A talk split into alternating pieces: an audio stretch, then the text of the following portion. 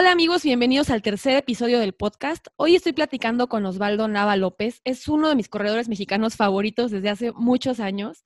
Osvaldo es de Chiquilistán, lo dije bien, Jalisco, y vive en Madera, California, donde es trompetista en el Mariachi de la Tierra. Además, ha sido varios años campeón de Badwater, el ultramaratón más complicado del mundo, que se corre, imagínense, en verano en el Valle de la Muerte que es un lugar que está en el desierto del Mojave, en California, y es considerado el lugar más caliente del mundo también. O sea, las temperaturas van de 43 a 50 grados. La carrera tiene una diferencia de altura total de más de 4.000 metros. Es una locura. Y Osvaldo es sargento del ejército mexicano, tiene dos hijas, y en los últimos años, desde que comenzó a correr ultras, que ya son varios años, ha quedado alrededor de 50 veces en el podium. Todo un ídolo en el mundo de la ultradistancia. Muchas gracias. Bienvenido, Osvaldo. Muchísimas gracias por la invitación.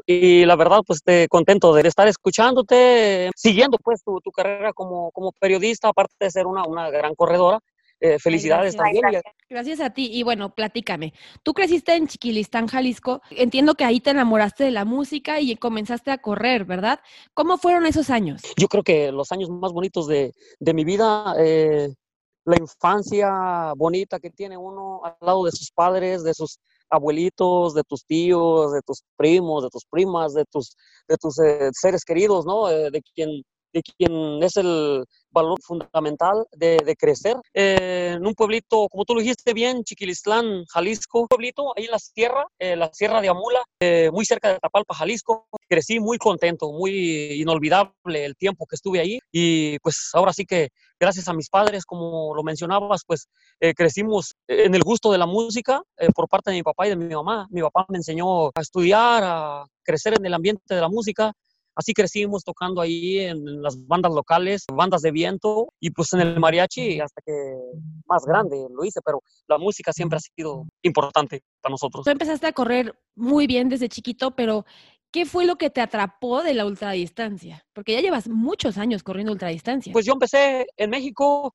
corriendo carreras locales en el estado. Ya ves que hacen muchas carreras de 12 kilómetros, de 15 kilómetros. La primera participación que tuve yo en una carrera de esas me fue bien, quedé en segundo lugar, corrí con unos zapatos de fútbol, yo no sabía cómo estaba esto de correr, vinieron corredores de otros lugares, corrimos en terracería, llegué en segundo lugar, venían corredores que pues traían sus tenis, traían su chor y toda la cosa, y yo pues me quité la camisa nomás y alguien me apuntó ahí para correr, un familiar mío, y, yo aventado, ¿no? Cuando estaba en la, en la secundaria, dije así me la aviento y, entre todos los corredores, yo con mi indumentaria no correcta, sin embargo así hice muy bien, entonces de ahí pues eh, me nació el gusto de correr, ya después pues seguí compitiendo yo en carreras de este tipo, de mediana distancia, como medios maratones, maratones. Con el tiempo, cuando viajé para acá, para Estados Unidos, entonces aquí en California, mi primera carrera la hice en un pueblito que se llama Gilroy, que está muy cerca de San José, California. Ahí llegué primero, ahí estaba en la ciudad de San José, y ahí este, me invitaron a una carrera y me fue bien también, eh, a pesar de que entrenaba muy poquito, pero siempre tenía el gusto eh, por salirme a entrenar después de mi trabajo y todo eso. Me iba y corría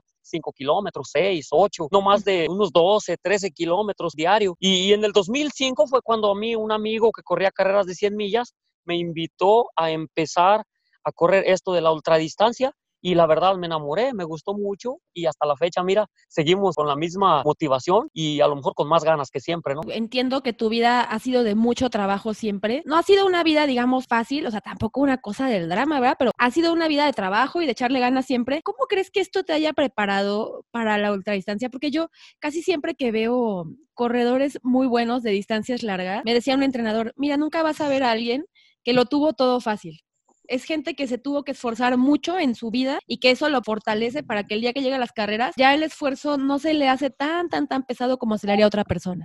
Ahora sí que como lo dijiste, yo creo que la mejor escuela de la vida es lo que te va pasando. Entonces, si no tienes problemas, nunca vas a saber cómo superarlos. Y a mí me han pasado de todo tipo de problemas que no te puedes imaginar. Yo me forjé a base de sacrificios, de trabajo duro, de rutinas de trabajo donde de verdad que si llegaras a mirar eh, lo que me he desempeñado, tal vez te ibas a sorprender y ibas a decir, oye, pues cómo le quedan fuerzas a este fulano para todavía irse a correr, ¿no? Entonces, ahora sí que la vida los va forjando poco a poco y yo creo que todo esto ha sido fundamental para poder hacer eh, las carreras que hasta ahorita, gracias a Dios, he podido hacer, porque todo ha venido de la vida que uno ha tenido. Yo corría con guaraches, corría con botas militares, corría con lo que me pusieran. Una vez corrí una carrera, imagina, con un tenis de uno y con otro tenis de otro.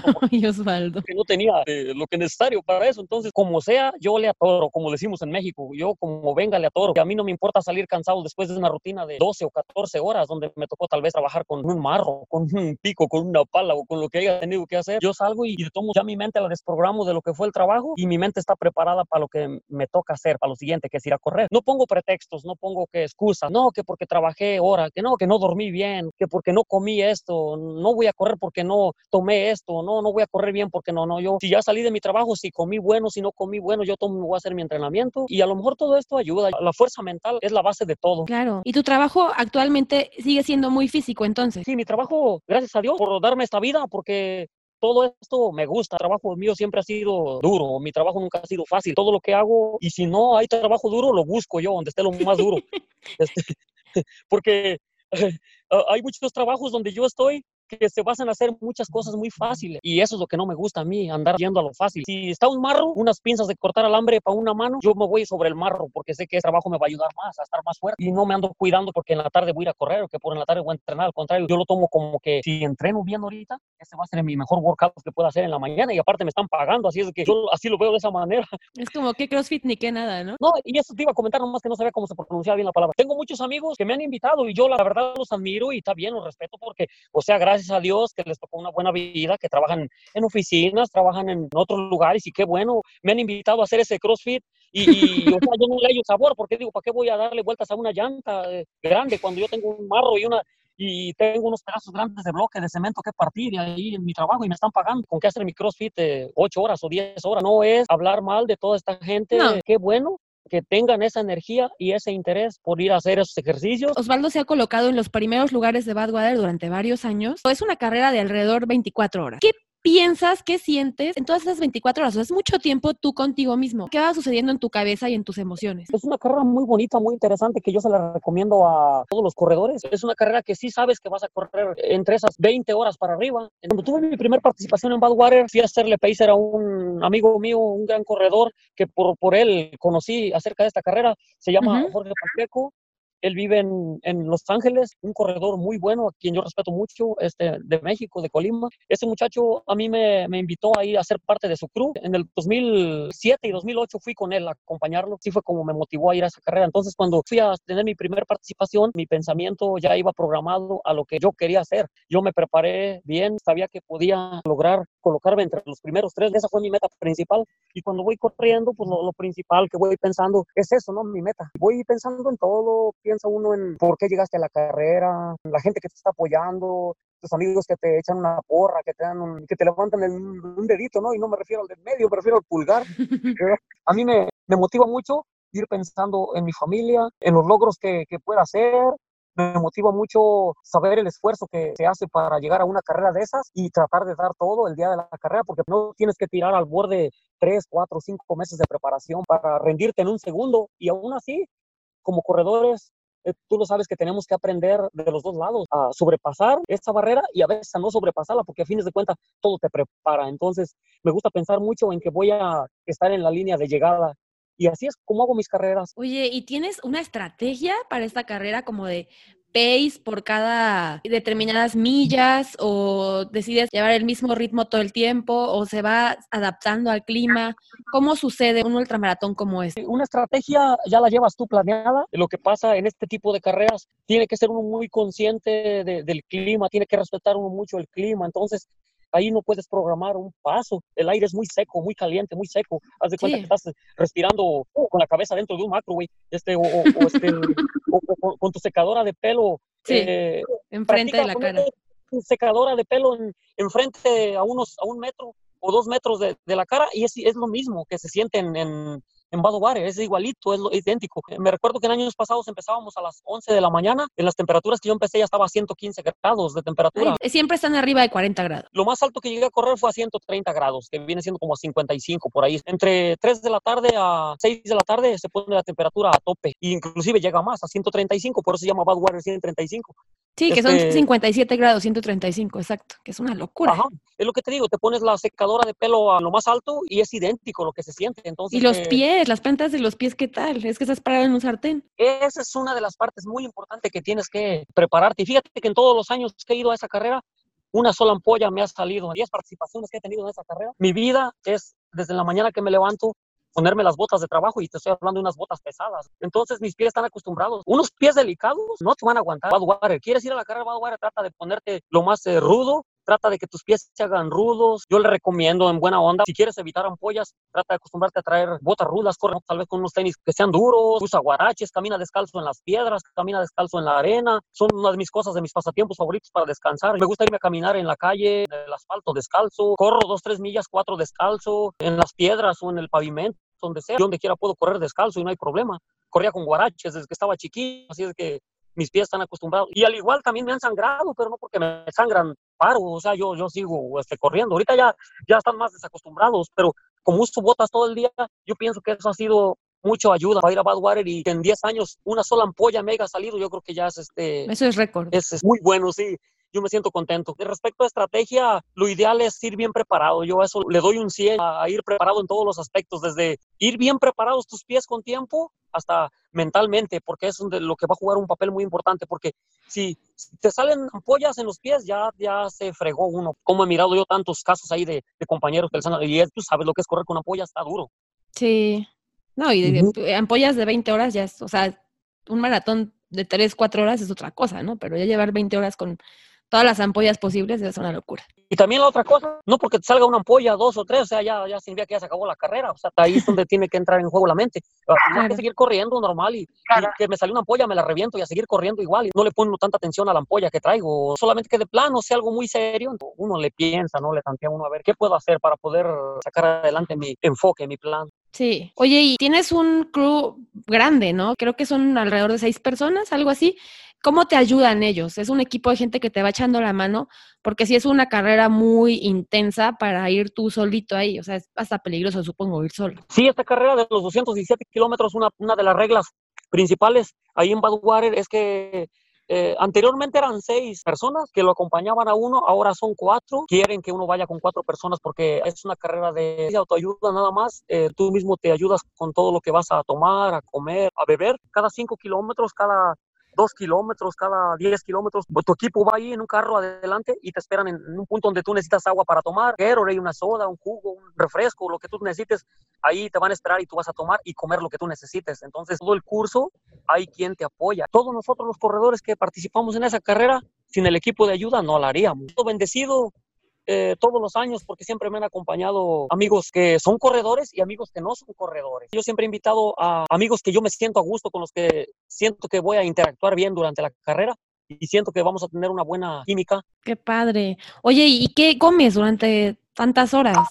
Me imagino que tomas, bueno, agua y Gatorade, pero ¿qué comes? Pues sí tiene uno que tratar de, de, poner las calorías adecuadas en el proceso de esfuerzo que estás tú teniendo. Entonces yo siempre voy tratando de comer frutas que contengan calorías, bebidas que tengan suficientes calorías. Sí me gustan los geles, aunque no los he usado mucho, pero tú sabes que todo tiene calorías, tanto las bebidas, ya sea soda, jugos, Gatorades. Mi fruta favorita en Badwater, plátano. Hemos tenido manzanas, mango y piña y sandía pero hay que tener cuidado con la sandía porque te juega eh, doble. A veces la sandía eh, en el estómago no cae bien y yo algunas veces la recomiendo comiendo sandía además, inclusive me llegó a sacar de la carrera en dos ocasiones. El higo, las uvas y el plátano sería lo, lo ideal y piña también. Es lo que me gusta comer a mí cuando voy a esta carrera. Y bastante mm. experiencia tienes, así que es muy buen consejo. Oye, y tú corres varios ultramaratones al año. ¿Cómo te preparas para estar siempre listo para estos retos? ¿Cómo es más o menos una semana tuya de entrenamiento? Varía dependiendo de la carrera que vaya a hacer. Yo siempre trato de estar preparado. Hay días que descanso. De repente corro lunes, martes y miércoles y descanso jueves y viernes y luego corro otra vez sábado, domingo, lunes, martes miércoles y luego descanso jueves. Siempre entre semana trato de tomar uno o dos días de descanso para que el cuerpo se recupere, se relaje. Me gusta empezar la semana con unas 10 millas, con unos 15 kilómetros. Al día siguiente a veces corro 10 kilómetros, a veces corro 12, a veces nomás corro 8 kilómetros. Cuando sé que voy a una carrera larga, entonces me gusta correr, por decir una semana, eh, cada mes 18 millas, no sé cuánto viene siendo en kilómetros, unos que 28, 30 kilómetros, yo creo. Sí, alrededor de 30. 30 kilómetros hoy, 30 mañana, y a veces hasta el tercer día también le meto igual, la misma distancia, hasta otros 30 kilómetros. Entonces, esto lo hago cada una vez por mes nomás, este, nomás para que el cuerpo se acostumbre a correr cansado de un día para otro. Y es, todo esto lo hago después de mi trabajo. Pero siempre mis entrenamientos son cortos, casi siempre me gusta correr 10, 12 kilómetros, 15 kilómetros máximo. Pero sí me gusta poco en cantidad, sea con calidad, poco con calidad. Me gusta que sean distancias cortas pero bien hechas, bien corridas, que sude bien, que sienta el dolor, que sienta que voy fuera de mi zona de confort, que me sienta que sí me va costando trabajo sostener un ritmo. Hay días que me toca correr a pasos de 7 por milla, de 6 por milla. El otro día corrí para ver cómo andaba mi oxígeno. Casi siempre los sábados me gusta para yo probarme, correrme eh, dos kilómetros, cinco kilómetros, este, 10, 15 kilómetros. El otro día corrí 10 millas. El otro sábado corrí 10 millas en 57 minutos, a un paso como de 3.35 por kilómetro, yo creo. Sí, es oh. muy, muy buen tiempo. Sí, sí, entonces me gusta la velocidad. ¿Sabes qué? Yo amo la velocidad. A mí me gusta mucho la velocidad. Yo me voy a la pista y me gusta Sí, te he visto mucho en la pista. Que bueno, además siento que California es muy lindo para alguien que ama tanto correr, tienen unos trails hermosos y además tienen varias pistas disponibles. Creo que se presta mucho, ¿no? Sí, cómo no, está lleno de pistas por donde tú mires y vayas y aparte te dejan entrar, o sea, tú puedes entrar a muchas de las pistas de las escuelas, de las secundarias, de las preparatorias. Entonces, yo donde ande siempre hay una pista cerca, a dos, tres bloques donde estoy. Aquí vengo a entrenar mucho, a donde estudia mi hija, aquí en Berkeley. Desde que empieza a oscurecer ya prendieron la luz y ahorita oscurece temprano a las cinco de la tarde, a las cinco y media. Entonces yo salgo y, me voy ahí y ahí hago mis entrenamientos. Me gusta mucho la pista. Yo creo que a todos los corredores no debemos descuidar de, de entrenar pista, de entrenar velocidad. Todo el mundo deberíamos de interesarnos por practicar en el senderismo, en los trails y también practicar pista, porque eso ayuda mucho para tener un mejor oxígeno y nos sentimos contentos, ¿no? Con nuestros tiempos personales en las carreras. Sí, como que el hecho de que seas un atleta de resistencia y larga distancia, no que tendría que hacer que digas, yo soy resistente, pero no rápido, ¿no? Porque al parecer se pueden las dos cosas. Sí, no, no, sí, claro que sí. Todos podemos trabajar las dos cosas. Eh, aunque los cuerpos de nosotros, a unos se les presta más para ser más rápidos y a otros para ser más resistentes, depende de tu mente. Si tú quieres ser rápido, también puedes ser rápido. Si tú quieres ser resistente, puedes ser resistente. La cosa es que sepas cómo entrenar. No importa que ayer domingo corriste 28 o 30 kilómetros, tú al día siguiente ya olvídate de ese entrenamiento que hiciste y no te la pases pensando, ah, el domingo corrí 28 kilómetros, ya necesito descansar hoy, mañana y pasado. ya corriste ayer 28 kilómetros, ya estuvo. Al día siguiente, tranquilo, te vas, entrenas tu entrenamiento de 10, 15 kilómetros otra vez y el martes ya estás listo para tu sesión de pista, que sea como comer. Si puedes comer todos los días, puedes correr todos los días. Entonces, las sesiones de pista son muy importantes y, nos tienen que gustar a fuerzas. Sí, uno le encuentra el amor, ¿no? Al principio es, es rudo y eventualmente ya le encuentras el gusto. Sí, sí, te tiene que gustar mucho para que le encuentres el sabor. Sí, de que cuesta, cuesta. Pero poco a poco vas viendo los resultados. No tiene que impacientarse uno, tiene uno que tener paciencia para poco a poco ir viendo resultados. Corres tus repeticiones de, por decir, alguien que, que quiera ser más veloz, más rápido, en lo poquito que yo pueda compartir, yo les recomiendo que empiecen corriendo repeticiones de 200 metros en la pista, calientan unos 2 kilómetros o 3 y entonces ya se pueden hacer sus 4 o 5 repeticiones de 200 metros, por decir unas 2, 3 semanas. Y después de las 2, 3 semanas de correr 200 metros repeticiones, ya después se brincan a 400 después a 600, después a 800, después a un kilómetro. Las repeticiones de kilómetro ayudan mucho. Sí, creo que no hay que olvidar nunca la pista. Oye, Osvaldo, ¿y qué es lo que tú más amas de correr? Porque claramente te apasiona, me encanta cómo lo cuentas porque transmites mucho tu pasión. ¿Qué es lo que más amas y qué es lo que te ha mantenido corriendo por tantos años? Como lo dices, tantos años, eh, me gusta porque gracias a Dios he estado libre de lesiones, corrí competencias desde que tenía 16 eh, años de edad, entonces mantenerme motivado ha sido lo más importante para seguir corriendo. Y claro que me gusta a mí llegar en un primer lugar, en, un segundo lugar, en un tercer lugar. En el lugar que llegue, siempre me ha gustado pues este, tratar de dar mi mayor esfuerzo para lograr un buen resultado. Pero a veces no es necesario que te enfoques tanto en el reloj y en que si no alcancé el podio, que si no alcancé el primer lugar de mi categoría, que si no esto, eso se va a ir dando poco a poco, pero lo más principal es, bueno, para mí en lo personal ha sido mantener motivado porque tengo un enfoque y yo quiero llegar a, a los 70, 80 años de edad y tener esa energía, esas ganas de levantarme y de irme a entrenar y ir a correrme mis 5, 10 kilómetros, 15 kilómetros. Cada año para mí es como un aniversario. Para mí cada año me felicito yo mismo porque interiormente me voy y me hago una carrera de felicitación por hmm. tener esa bendición. Es una carrera que hago yo cada año como de agradecimiento a Dios, a la vida por dejarme seguir haciendo lo que más me gusta. Es importante eso de mantenerse uno motivado, porque sin motivación no vas a hacer nada. No, y hay, estudios científicos, ahorita que mencionas el tema de gratitud, que demuestran que mientras más agradecido seas y estés, mejor rendimiento tienes y menos le sufres, digamos. Claro, claro que sí. Y hablando de ese agradecimiento, que gracias a Dios y a la vida que me ha puesto en mi camino, personas que me han apoyado mucho, refiriéndome yo a mi, principalmente pues a, mi, a mis papás, a mis hermanos, a mi esposa, a mis hijas, que siempre han estado conmigo en las buenas y en las malas, a todos los amigos que siempre me han apoyado. Claro. Oye, y mm, pues ya tiene mucho tiempo que no vives en México y California tiene mucho del sabor mexicano en muchos lugares, pero ¿qué es lo que tú más extrañas de México? Pues de México, yo extraño todo. Yo, ¿por qué te voy a echar mentiras? Crecí en México, viví en México hasta los 20 años. Yo extraño todo de México, su cultura, su arte, su, comida, su, cariño. Yo creo que estamos bendecidos con todo lo que nos ha tocado tener en México. Sí, totalmente. Y yo creo que estando afuera lo tienes más claro, ¿verdad? ¿Qué crees que es eso que distingue a los corredores mexicanos y de eso que te ha regalado a ti tantos triunfos? Yo siento que pues, somos apasionados, somos intensos. ¿Cómo lo ves tú? México tiene potencial para tener grandes atletas.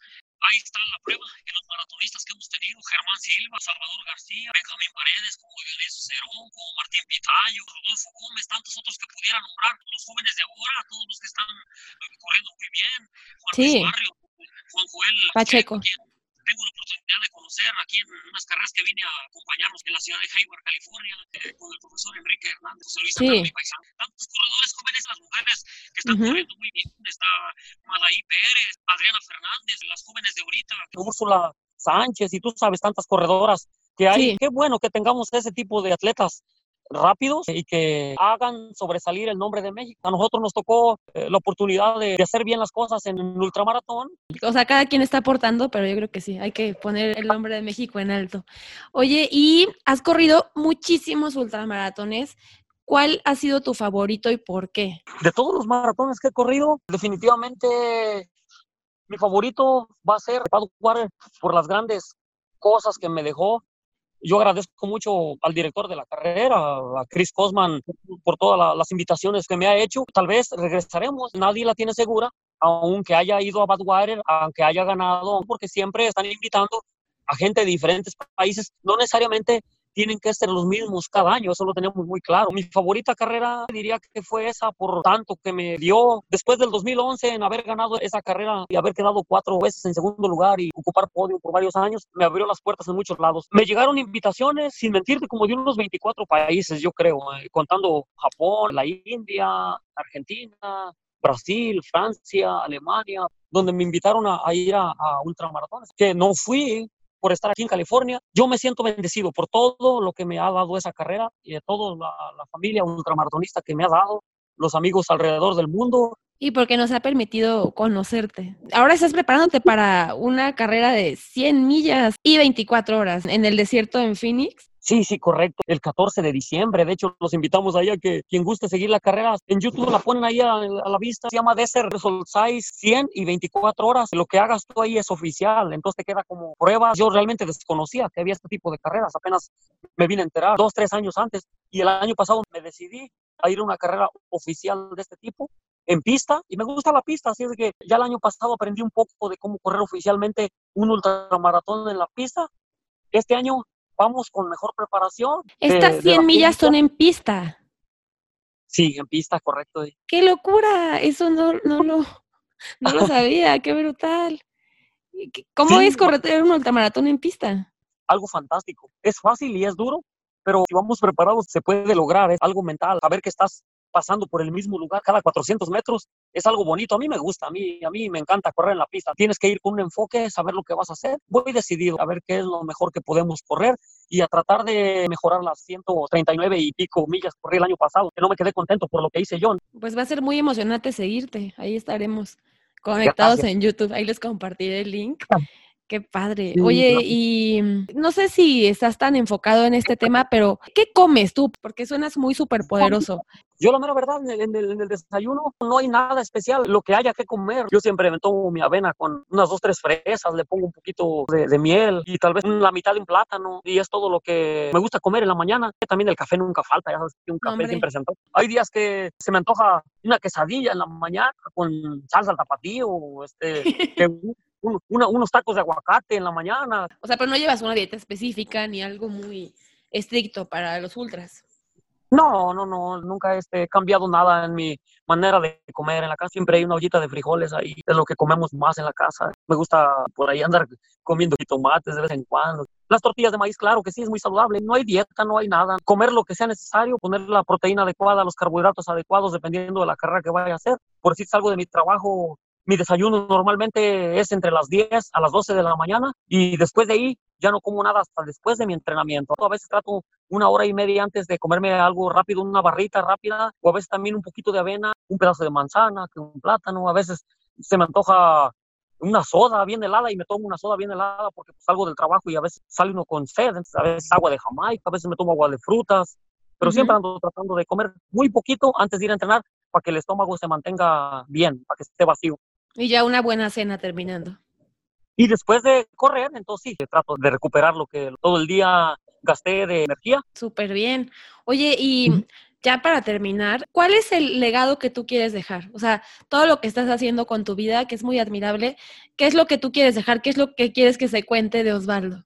Lo que a mí me gustaría mucho, no soy una persona que me ha gustado mucho esto de andar este, yo predicando lo que yo he hecho, o lo que vaya a hacer, o lo que no voy a hacer. Me gusta platicarlo con mi familia, comentarlo con mis amigos, pero me gusta más que nada demostrar lo que en mi persona puedo hacer. Lo primero es demostrarte a ti mismo que puedes haciendo entrenamientos, preparándote, eh, sacrificándote. Entonces, me gusta sacrificarme y nomás me gustaría así que se me recuerde como una persona que siempre se dedicó a, lo que le gusta, que es correr, demostrar que se puede, que se pueden hacer muchas cosas y, y si un ejemplo puede motivar en algo a, algunos jóvenes y escuchar de mi persona a través de ustedes. Gracias por la oportunidad de, de, la entrevista. Si se puede motivar a alguien, yo contento porque hay mucho talento, entonces ojalá y se animen y se motivan y digan, hey, yo voy a, yo voy a correr la carrera de correr Osvaldo, yo voy a mejorar lo que hizo Osvaldo. Eso está súper bien porque se van a puchar, se van a motivar y eso es, ya es un logro, ¿no? Yo me voy a sentir contento de que alguien eh, se haya motivado. Sí, seguramente mucha gente, por lo menos a mí ya me dejaste con la pila al 200, porque son cosas impresionantes y tú las haces sonar como tan sencillas, o no sencillas o no fáciles, pero completamente alcanzables. Muchísimas gracias por eso y por tu tiempo, porque la verdad creo que a mucha gente escuchar esta entrevista le va a hacer sentir muy bien. No, muchas gracias por la oportunidad de estar conversando contigo. Felicidades en tu carrera deportiva, en tu carrera eh, como periodista. Y, Gracias, Osvaldo. Y, qué bueno que estás apoyando a todos los que no somos jóvenes y a los que son jóvenes para que sigan echándole muchas ganas y sigan motivando a los que vienen, echándole muchas ganas que a fines de cuentas es todo lo que se ocupa, echarle muchas ganas a prepararse diario, a sacrificarse un poquito, que los resultados que uno quiera pueden llegar, nomás la cosa es abandonar la zona de confort donde se encuentra uno y si llueve, que si que si no, porque hay tráfico, que si no, porque aquí, que o sea, el chiste es uno proponérselo y con las bendiciones de Dios se puede todo. Muchísimas gracias Osvaldo, que pases muy linda noche. Te vamos a estar echando muchas porras en tu competencia. Muchas gracias, eh, agradezco mucho.